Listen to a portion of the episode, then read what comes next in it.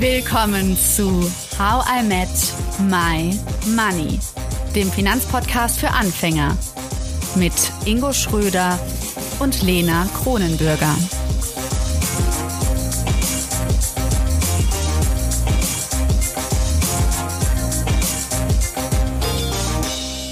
Hallo Ingo.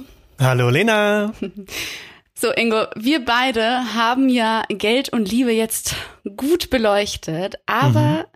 Es zählt ja nicht nur die romantische Liebe und Partnerin und Partner dazu, sondern wir beide haben auch direkt an Freundschaft gedacht. Und deshalb haben wir heute einen Freundschaftsexperten bei uns im Podcast, Dr. Janusz Schubin. Hallo Janusz. Hallo Lena, hallo Ingo. Hi. Janusz, du bist Soziologe und Lehrbeauftragter im Fachbereich Gesellschaftswissenschaften der Universität Kassel. Und einer deiner Hauptschwerpunkte ist die Erforschung der Freundschaft. Das klingt so spannend in meinen Ohren, weil es so ein Thema ist, wo man direkt denkt, ja, Freundschaft habe ich schon mal gehört. Hm, wie bist du darauf gekommen? Warum, warum hast du dich damit wissenschaftlich beschäftigt? Weil jetzt musst du ja die ganze Zeit Fußnoten darüber schreiben. Ja, äh, das ist, ähm, wie soll man sagen, wie bei Fortschritt, wie bei, bei den meisten Menschen ist das bei mir so eine Art Lebensthema. Das ist also bei mir jetzt noch so ein bisschen der biografische Hintergrund. Meine Eltern waren Entwicklungshelfer und ich bin deswegen alle vier Jahre umgezogen. Und das hieß immer alle vier Jahre neuer Freundeskreis. Und zwangsläufig beschäftigt man sich dann ziemlich viel damit, äh, wie finde ich eigentlich Freunde und äh, wie halte ich dann die Freundschaften über die Zeit aufrecht. Und äh, ich meine, das ist irgendwie bei allen so. Andere Leute müssen ja auch irgendwie von der Grundschule auf die weiterführende Schule. Also es gibt ja so diese Umbrüche, wo allen das passiert, aber mir ist das halt wesentlich häufiger passiert. Ähm, so, das ist so der eine Hintergrund. Das andere war, ähm, dass es ein relativ wenig beforschtes Thema einfach war. Man wird es nicht denken, aber die Soziologie forscht wirklich über alles andere mehr als über Freundschaften. Und wenn man denkt, dass Freundschaften so neben Partnerschaften und Familienbeziehungen so zu den echt alten und elementaren Beziehungen der Menschheit gehören, ähm, ist das schon echt frappierend, wenn man dann, also es gibt wirklich zu jedem Thema mehr Forschungsprojekte als zur Freundschaft. Wir sind vielleicht in Deutschland so zehn Leute, die das machen. Und das ist, äh, ist schon erschreckend, genau genommen. So, ja, und äh, so ist es dazu gekommen. Ja, sehr, sehr cool. Also einer von zehn. Dich haben wir jetzt im Podcast zum Glück. ähm, hat es deine Freundschaften verändert, dass du darüber geforscht hast? Oder immer noch darüber forscht und Bücher darüber schreibst? Ja, natürlich. Also man kann das ja auch nicht vermeiden, dass das, was man erfährt, irgendwie äh, in das, was man tut, zurückspielt. Äh, ähm, es ist, glaube ich, nicht gravierend. Letzten Endes hat das auch damit zu tun, dass unsere Wissenschaften, gerade die Sozialwissenschaften, äh, noch so einen Stand haben. Wir sind keine Wissenschaft, die so, wie soll man sagen, tief prognostizieren kann, was irgendwas bewirkt, wenn wir es verändern. So, wir sind also eine Wissenschaft, die, würde ich sagen, sehr stark noch beschreibend arbeitet. Wir probieren erstmal ein Bild davon zu bekommen, was los ist. Aber dann äh, was zu machen, dass das verändert, da sind wir extrem schlecht drin, beziehungsweise wir tun das schon, aber es passiert nicht das, was wir glauben. Dementsprechend ich da äh, sozusagen, was die Effekte auf meine eigene Beziehung angeht, relativ entspannt. wir reden ja heute über Freundschaft und Geld. Hm. Wann hast du das letzte Mal mit einem Freund oder einer Freundin von dir über Geld gesprochen? Oh, das ist gar nicht so lange her. Ähm, es war ja jetzt ja gerade diese äh, ätzende Pandemie, ne? Und ich habe Freunde, äh, Kind von Entwicklungshelfern, ich habe Freunde überall auf der Welt und nicht überall auf der Welt ist man ähnlich gut, äh, ich würde mal sagen, äh, vom Sozialstaat aufgefangen worden wie bei uns. Und ich habe natürlich viele Freunde in Lateinamerika, wo meine Eltern äh, zum Großteil waren und bei vielen wurde es auch echt eng. Ähm, und ich habe gerade äh, jetzt nicht größere Mengen, aber das, was ich mir jetzt halt so leisten konnte, auch an Freunde verschenkt zum Teil. Ähm, und äh, das sind dann halt, ja, da muss man halt auch drüber reden, wie viel sie brauchen und so, ne? Und was man halt bewerkstelligen kann. ja. Wie kam das so an dann, als du das verschenkt hast? Und wie hast du dann darüber geredet? Ähm, also zum einen muss man sagen, es ging auch so ein bisschen von mir aus. Ich kenne die natürlich relativ gut. Ich wusste so in etwa, wo die stehen. Äh, also es gibt natürlich Freunde, bei denen muss ich mir keine Sorgen machen, dass die irgendwelche finanziellen Engpässe haben. Aber ich hatte äh, schon zwei Freunde, bei denen ich wusste, dass das durchaus eng werden kann. Und ich habe mich dann, ich habe mit ihnen gefragt, wie es aussieht äh, und ob sie Hilfe brauchen. Ich habe ihnen halt gesagt, wenn da irgendwas ist, äh, können sie auf mich zählen. Und der eine kam dann auch tatsächlich und hat äh, gesagt, es, es ist jetzt wirklich eng und ähm, ja. Und dann haben wir geschaut. Äh, genau. Was ist so das Thema Geld in Freundschaften? Ich habe ein äh, Spiegel-Interview von dir gelesen, wo du gesagt hast, es ist kein wirtschaftliches, sondern ein Beziehungsmedium. Was bedeutet das äh, in dem Fall und für Freundschaften? Ja, also eine der Schwierigkeiten, die man bei Freundschaften verstehen muss, ist, dass das Geld auch immer eine Kommunikation über die Beziehung ist und die Beziehung selber wiederum in dem Geld, ähm, äh, wie soll man sagen, in dem Austausch von Geld eine Rolle spielt, weil man leiht ja Freunden nicht Geld oder verschenkt Freunden Geld, äh, weil man sich davon was erhofft, auf der ökonomischen Seite. Also es ist sehr selten in Freundschaften so, dass man Geld verleiht, weil man, weil man Gewinn machen möchte, sondern in der Regel hat das halt eine soziale Unterstützungsfunktion, wie halt in meinem Fall auch ich, ich wusste, ich will ihm unter die Arme greifen. Ähm, und das heißt, in dem Moment, wo man das verleiht, ist es eine Kommunikation über Beziehung. Ähm, und gleichzeitig gibt es natürlich eine gewisse ökonomische Rationalität, die Leuten auch wehtut. Also wenn ich jetzt jemandem Geld gebe, ist es für mich natürlich nicht mehr verfügbar. Und das spielt in Freundschaften irgendwie immer zusammen. Und man muss das äh, man, man, man muss sich irgendwie damit befassen, das ist halt nicht das eine oder das andere. Also ein klassisches Problem in Freundschaften ist, oder das ist zumindest in, in Interviews in Deutschland ein ganz typisches Problem ist, dass man mit, dass man gewissermaßen nicht auf seine Freundschaft verpfändet, wenn man sich Geld leiht. Weil das, was ich als ökonomische Sicherheit hinterlege, ist nicht äh, irgendwie äh, eine Pfandverschreibung für mein Haus oder mein Auto, sondern ich sage, ich werde es dir zurückgeben und was ich damit sage ist, äh, ich bin meine Freundschaft ist so viel wert, dass du mir dieses Geld leihen kannst. Und wenn ich es dann aus irgendeinem Grund nicht zurückzahlen kann, habe ich ja gewissermaßen diese Beziehung äh, als Pfand hinterlegt und die erfährt dann halt, ähm, wie soll man sagen, eine Abwertung, wenn ich das Geld nicht zurückzahle. ist es denn so? Also das, das mhm. ist ja ganz spannend. Also ich glaube, das ist ja ein typischer Glaubenssatz, weswegen also das wir haben ihn schon häufiger hier erwähnt und auch schon versucht aufzulösen, aber in dem Rahmen kann man ihn, denke ich, noch mal ganz toll aufgreifen, dass ja manche auch sagen, bei Geld hört die Freundschaft auf. Vielleicht genau aus dieser Angst, äh, dass äh, eben, wenn Geld ins Spiel kommt, dadurch, wenn ich es nicht zurückzahlen kann, die Freundschaft, wie du gesagt hast, abgewertet wird? Ja, also ich glaube, dieser Spruch hat ganz viel da, also der, der historische Hintergrund von diesem Spruch ist, dass es ähm, in der schottischen Aufklärung irgendwann, also so ähm, Ende des 18. Jahrhunderts, irgendwann so diese, diese, ähm, diese Vorstellung gibt, dass Freundschaft und ökonomisches zwei getrennte soziale Sphären sein sollten, die man nicht mehr miteinander vermengt. Ähm, das ist historisch ziemlich einzigartig, muss man sagen. Freundschaft und Geld gehören irgendwie und ökonomischer Austausch gehören historisch ganz eng zusammen. Äh, ist eigentlich immer untrennbar, genau genommen. Aber es gibt diesen, äh, diese Idee, das sind separate Sphären, die sich mit, die sich, die sich beschmutzen. Ähm, und ähm, ich sehe das auch ein bisschen so, dass das natürlich eine Warnung sein soll. Also letztendlich ist das kein, kein festes Gebot. Du darfst kein, mit Freunden nicht nur Geld machen, sondern das heißt nur, ey, pass auf, deine Freundschaften können dadurch geschädigt werden. Ähm, und äh, ja, ich habe so eine Interviewszene, in der man sich das schön deutlich machen kann. Ich habe mal zwei Leute interviewt, die haben damals ähm, ähm, auf dem gleichen Stockwerk gewohnt, waren ganz eng befreundet. Äh, sie war etwas älter als er. Er hat ihr bei der Kindererziehung so ein bisschen unter Arme gerufen, weil sie alleinerziehend war. Und äh, die, die, ähm, das mit dem Geldleihen, das ging so hin und her bei denen, weil die immer mal knapp bei Kasse waren und in dem einen Fall ist äh, die Freundin dann halt abgetaucht, weil sie das Geld nicht zurückzahlen konnte. Und er meinte, er stand dann irgendwann vor der Tür, klopfte und er sagte dann zu ihr, ähm, du, wenn du jetzt nicht die Tür aufmachst oder äh, mir das Geld zurückgibst, dann ist unsere Freund Freundschaft im Arsch. Ne? Und da, da merkt man, in dem Moment, wo man so eine Drohung aussprechen muss, was das Problem eigentlich ist, weil in dem Moment, wo ich das sage, hey, wenn du jetzt nicht, und er wollte auch nicht unbedingt das Geld zurückhaben, er wollte aber wenigstens wissen, was los ist. Ne? Aber in dem Moment, wo das passiert, ist es im Prinzip so, dass man die, bereit ist, die Freundschaft zu kündigen über eine spezifische Summe. Und in dem Moment kollabiert ja, wenn man so will, der Wert der Summe mit dem Wert der Freundschaft. Man, man macht gewissermaßen erfahrbar, wie viel ist diese Freundschaft auf den Cent genau wert. Ähm, und das ist was, das Leute auf Teufel komm raus probiert zu vermeiden, so eine Drohung aussprechen zu müssen, weil dann gewissermaßen dieser, dieses Kollabieren von Geldwert und Freundschaftswert stattfindet. Das heißt, was Leute in der Praxis tun bei Freundschaft und Geld, ist extrem viele Wege zu finden, wie der Wert der Freundschaft und der Wert des Geldes zwei getrennte Sachen bleiben, die miteinander nichts zu tun haben. Ähm, was ich zum Beispiel bei Geschäftsleuten gefunden habe, ist, dass die probieren, tatsächlich dann auch Verträge aufzusetzen. Das heißt, man probiert möglichst auch teilweise, indem man dann halt einfach eine externe Person hat, die darüber wacht, die dann sagt, ähm, okay, das habt ihr vereinbart und so sind die Zahlungsmodalitäten und so läuft das ab, damit die Freundschaft selber was davon Separates bleibt, das nichts mit dem Geld zu tun hat. Ähm, und das ist natürlich schwierig, funktioniert natürlich letzten Endes auch nicht, weil der Grund für den Kredit die Freundschaft gewesen ist, egal wie viele Verträge man da drumherum baut. Ne? Ähm, aber die, die zumindest, wenn man so will, ideelle oder praktische Ebene der Freundschaft und des Geldes woanders hin zu verlagern, das ist was, worauf ziemlich viel Wert gelegt wird.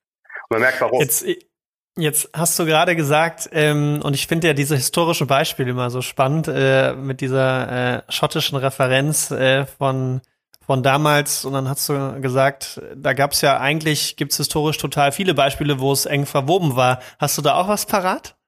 Oh, das ist, ähm, das ist, sagen wir, wenn man heute äh, in, in, in ostafrikanischen Pastoralistengesellschaften schaut, da ist das ganz klar, dass Freundschaften werden da vor allen Dingen äh, stammexogen ausgegangen, äh, eingegangen. Also das Hintergrundproblem ist in solchen Gesellschaften, die sehr stark durch Verwandtschaften strukturiert sind, ist man seiner Verwandtschaft auch sehr stark ausgeliefert.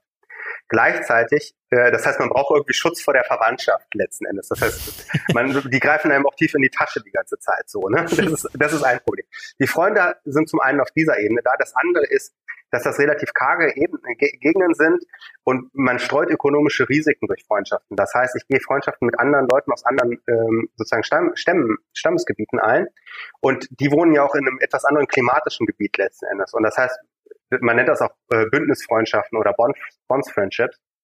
Was man tauscht, ist häufig Verpflichtungen darüber, äh, über Herdenaustausch. Das heißt, wenn zum Beispiel ich eine Dürre habe, dann bekomme ich von dem anderen Tiere gestellt. Oder ich stelle ihm Tiere.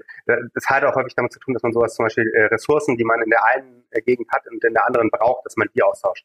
Äh, klassisch ist zum Beispiel jetzt sowas wie Honig, den man hinterher braucht, um seine Kinder zu verheiraten. Den tauscht man über solche Distanzen mit Freunden. Das heißt, ähm, da gehört das Ökonomische äh, und die Freundschaft, die natürlich auch so ist, dass die Leute sich mögen, affektiv ist, man die halten häufig auch über lange Zeiträume und werden auch vererbt an Kinder und so weiter. Das heißt, äh, häufig sind das extrem enge, auch affektiv starke Bündnisse. Ähm, aber sie haben halt immer diese ökonomische Komponente dabei und das existiert bis heute in unserer Zeit äh, ganz stark weiter. Äh, Im Adel ganz klassisch auch, also im, im, europäischen Adel ist es ganz häufig so, dass Freundschaften auch diese ökonomische Funktion hatten. Also man hat die Kinder zum Beispiel von Freunden protegiert, man hat ihnen geholfen, auf die Beine zu kommen, man hat ihnen äh, auch Kredit äh, verschafft.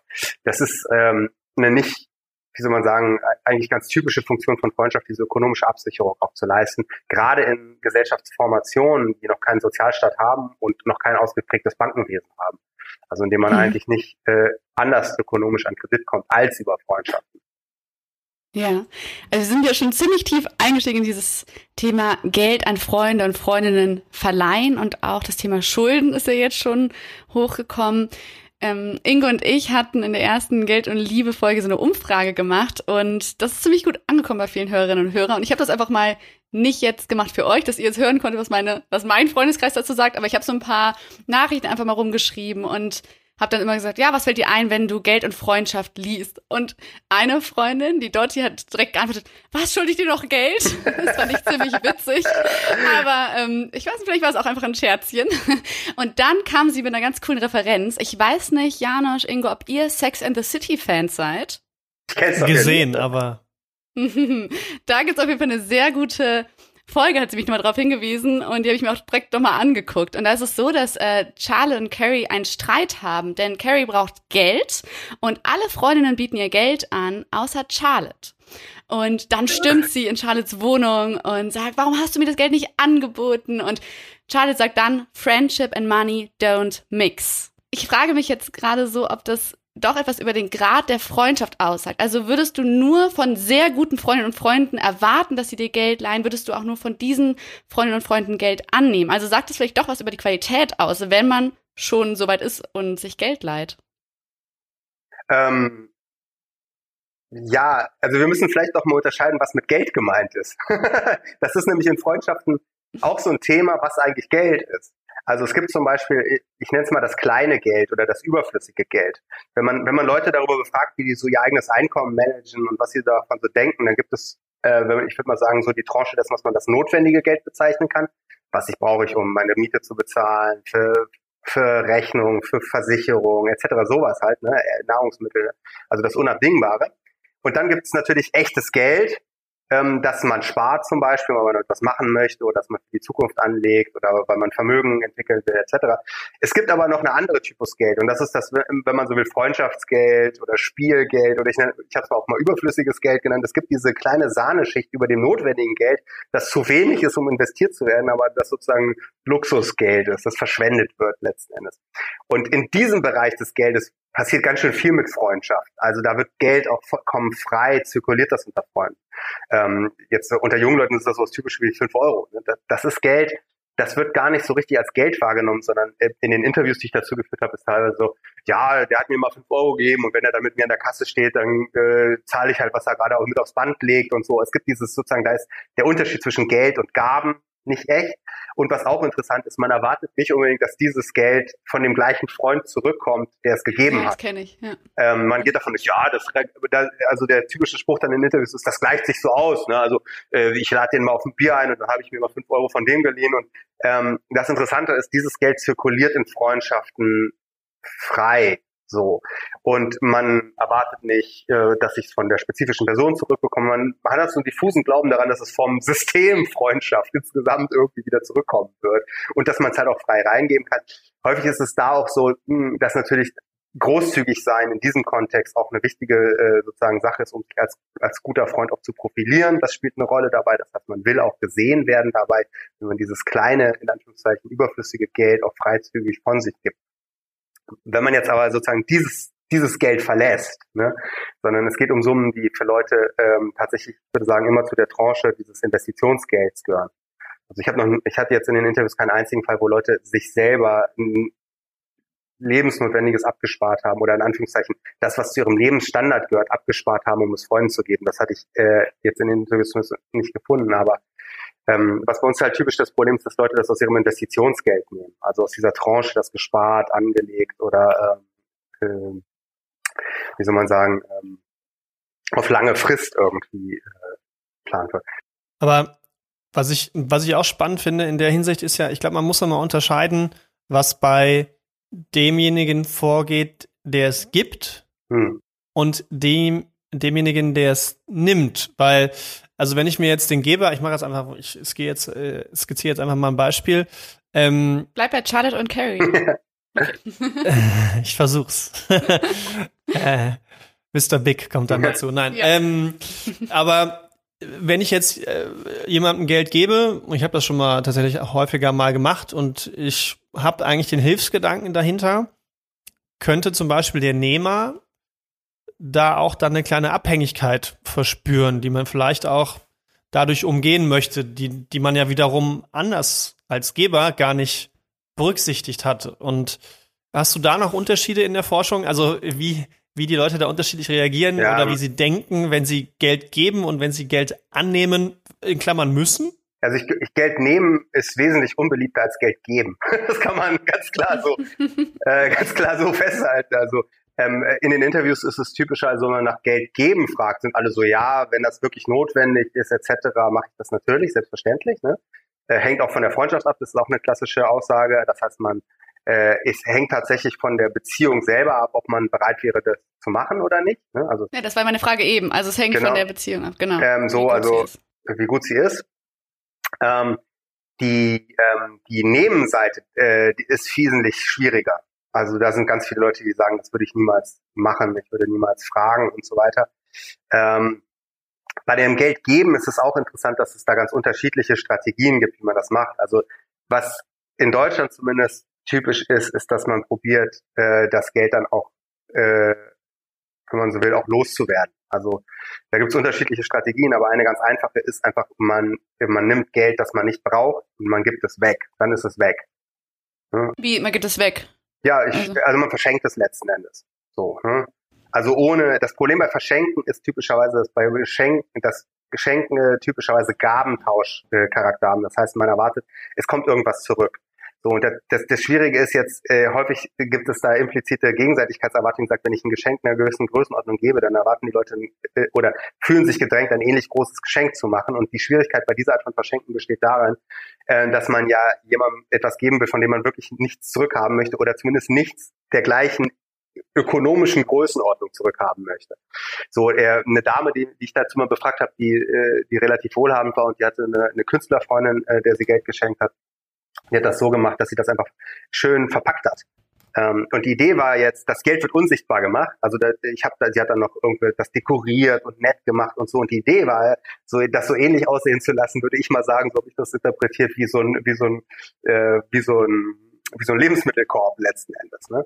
Die Idee war immer, das Geld unkenntlich machen und damit auch signalisieren. Es geht jetzt nicht darum, dass ich von dir irgendwann mal was in der gleichen äh, ökonomischen Wertkategorie zurückbekomme, sondern ähm, ich will was ähnlich schön künstlerisch gestalteteres zurückbekommen, wie das, was ich dir gerade da gegeben habe.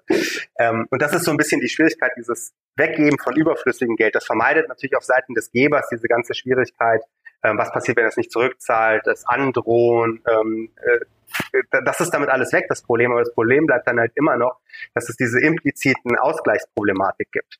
Ähm, und das probieren Leute halt zu umgehen, indem man dann halt wirklich sagt, äh, hier, das ist eigentlich gar nicht Geld. Das ist was ganz anderes, was du eigentlich gerade geschenkt hast. Das Geld ist da dann nur dran, dran geheftet, gewissermaßen. Aber das finde ich ja ganz spannend, weil das ist ja genau das, was wir auch in einer der letzten Folgen besprochen haben. Wir hatten eine Finanzpsychologin dabei, die Monika Müller, und wo wir ja immer diese Übersetzung haben, Geld gleich ich, also was haftet da eigentlich dran? Und ich glaube, das ist sehr, sehr häufig bei Geschenken auch so, dass obwohl man das gar nicht will, man gewisse Dinge da dran haftet. Mhm. Also es kann ja auch sein, ich schenke dir irgendwas, um mehr Zeit mit dir zu verbringen. Ja, ich habe so ein Geschenk mal bekommen, das war jetzt kein Geld an sich, sondern ich habe einen Tanzkurs geschenkt bekommen, weil die Person mit mir unbedingt tanzen gehen wollte. Und du aber nicht, Ingo? Ja, und ich denk mir, ich schenke dir ja auch kein Kartfahren. Also das waren so mein dein Geschenke, ja. Also, ähm, aber Wie ich traurig. glaube, der, der, der Gedanke dahinter war ja sehr schön. Aber ähm, ich glaube, das ist ja mit diesem Schenken, dass, dass manchmal doch mehr Dinge dranhängen, ähm, obwohl man das eigentlich gar nicht will. Auch wenn vielleicht Nehmen schwieriger ist, entsteht das schwierige Nehmen auch dadurch, dass unbewusst der Geber auf dieses Geld gewisse Dinge projiziert. Also ich meine, das Beispiel, was du ja gerade genannt hast, ist ja eigentlich ganz passend. Ich mache mein Geld unkenntlich, heißt in unserer Übersetzung, ich mache mich eigentlich als Schenkende in dem Moment unkenntlich, was ja eigentlich total doof ist, weil eigentlich will ich ja was damit transportieren, also sonst, sonst bräuchte ich ja gar nicht schenken. Also es ist ja, es beißt sich ja in den Schwanz in dem Moment, diese Aussage, wenn ich mich unkenntlich mache als Geschenkgeberin, ja, dann könnte ich es auch komplett anonymisieren. Aber macht es doch nur, damit der andere sich wohler fühlt. Aber das ist ja deine Annahme. Ja. Du nimmst an, dass, äh, dass wenn du dich unkenntlich machst, der andere sich damit wohler fühlt. Aber, und das ist jetzt mal meine Frage an dich, Janosch, ähm, was ist die eigentliche Lösung dahinter? Weil sich unkenntlich machen, äh, weiß ich nicht. Das ist also, also in, eigentlich in ja. diesem spezifischen Fall lese ich das so, ähm, dass natürlich dann als Gegengeschenk eine künstlerische Gabe erfolgt ist. Ja? Und ich glaube, das ist die, ähm, das ist die, ähm, die Botschaft, die dahinter steht, ist, du kannst mir was anderes zurückgeben, das genauso viel wert ist wie dieses Geld, das sich nicht viel kostet oder dass sich was anderes kostet, was ich gar nicht könnte, so jetzt. Ne? Ich glaube, das ist eher die Botschaft dabei gewesen, ist, du kannst mir, mir das erwidern in einem Medium deiner Wahl, äh, das für dich einfacher zugänglich ist. Ich glaube, das ist eher die Botschaft, die damit verbunden sein sollte. Ähm, aber du hast natürlich ganz recht, solche Sachen können schiefgehen. solche Kommunikation ist sehr subtil und das findet ja auch häufig nicht auf einem Gebiet statt oder auf einer Ebene statt, dass Leute das lange durchdacht haben oder da sozusagen in der, in der, sozusagen in dieser, in dieser, auch schon alleine das Problem, dass man ja seine Freundschaft verpfändet und so, so genau wird das häufig gar nicht artikuliert äh, in Interviews, sondern das sind halt Praktiken, die Leute eingespielt haben und die häufig funktionieren aus irgendwelchen Gründen. Und äh, das ist auch so ein Problem in der Wissenschaft. Wir sehen natürlich jetzt in solchen Interviewstudien Praktiken in Anführungszeichen, die überlebt haben, also die funktioniert haben. Es ist wesentlich schwieriger mit zu, äh, sozusagen äh, äh, festzustellen, was Leute eigentlich alles schon ausprobiert haben, was schiefgegangen ist. Und die Gründe dafür mhm. zu finden, ist sehr schwierig. Also die Beschreibung, die wir haben, sind immer sehr funktionierende Praxis. Und das ist ja immer Praxis, die überlebt hat aus irgendwelchen, häufiger vielleicht auch Zufällen zwischen zwei Personen.